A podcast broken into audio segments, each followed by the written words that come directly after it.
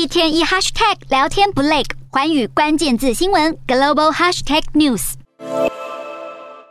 中国是澳洲最大贸易伙伴，也是澳洲最大的铁矿买家和出口创汇对象。然而这几年，两国外交关系急转直下，尤其在中国和太平洋岛国所罗门群岛签署安全合作协议之后，澳洲和中国的关系瞬间降到冰点。不过，如今两国关系看似稍微有些改善。So our focus is going to be on uh, taking Australia forward and, and our place in the world in, in that way. And we do, consistent with that, uh, want to have a productive relationship with China. Um, so we will keep working uh, as we can to try and uh, have that evolve in the context of making it very clear um, that there is no, that this happens without any conditions at all. 澳洲国防部长马勒斯和中国国防部长魏凤和十二号在新加坡的香格里拉对话场边进行会谈。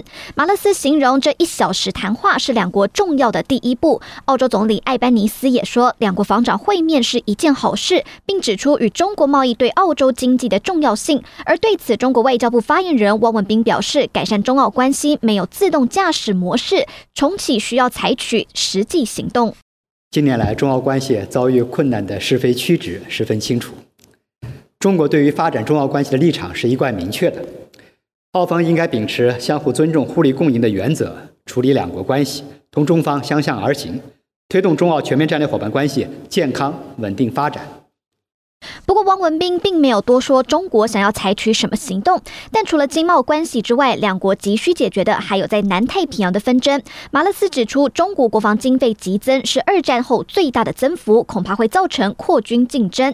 中国增强军备情况不透明，给周边国家带来不安。中国应该负起责任，说明南海是海上贸易的要冲，南太平洋东协堪称澳洲的后院，是澳洲拟定防卫政策上优先处理的地区。马勒斯指出，目前在南太平平洋，澳洲与中国之间正在进行战略上的竞争。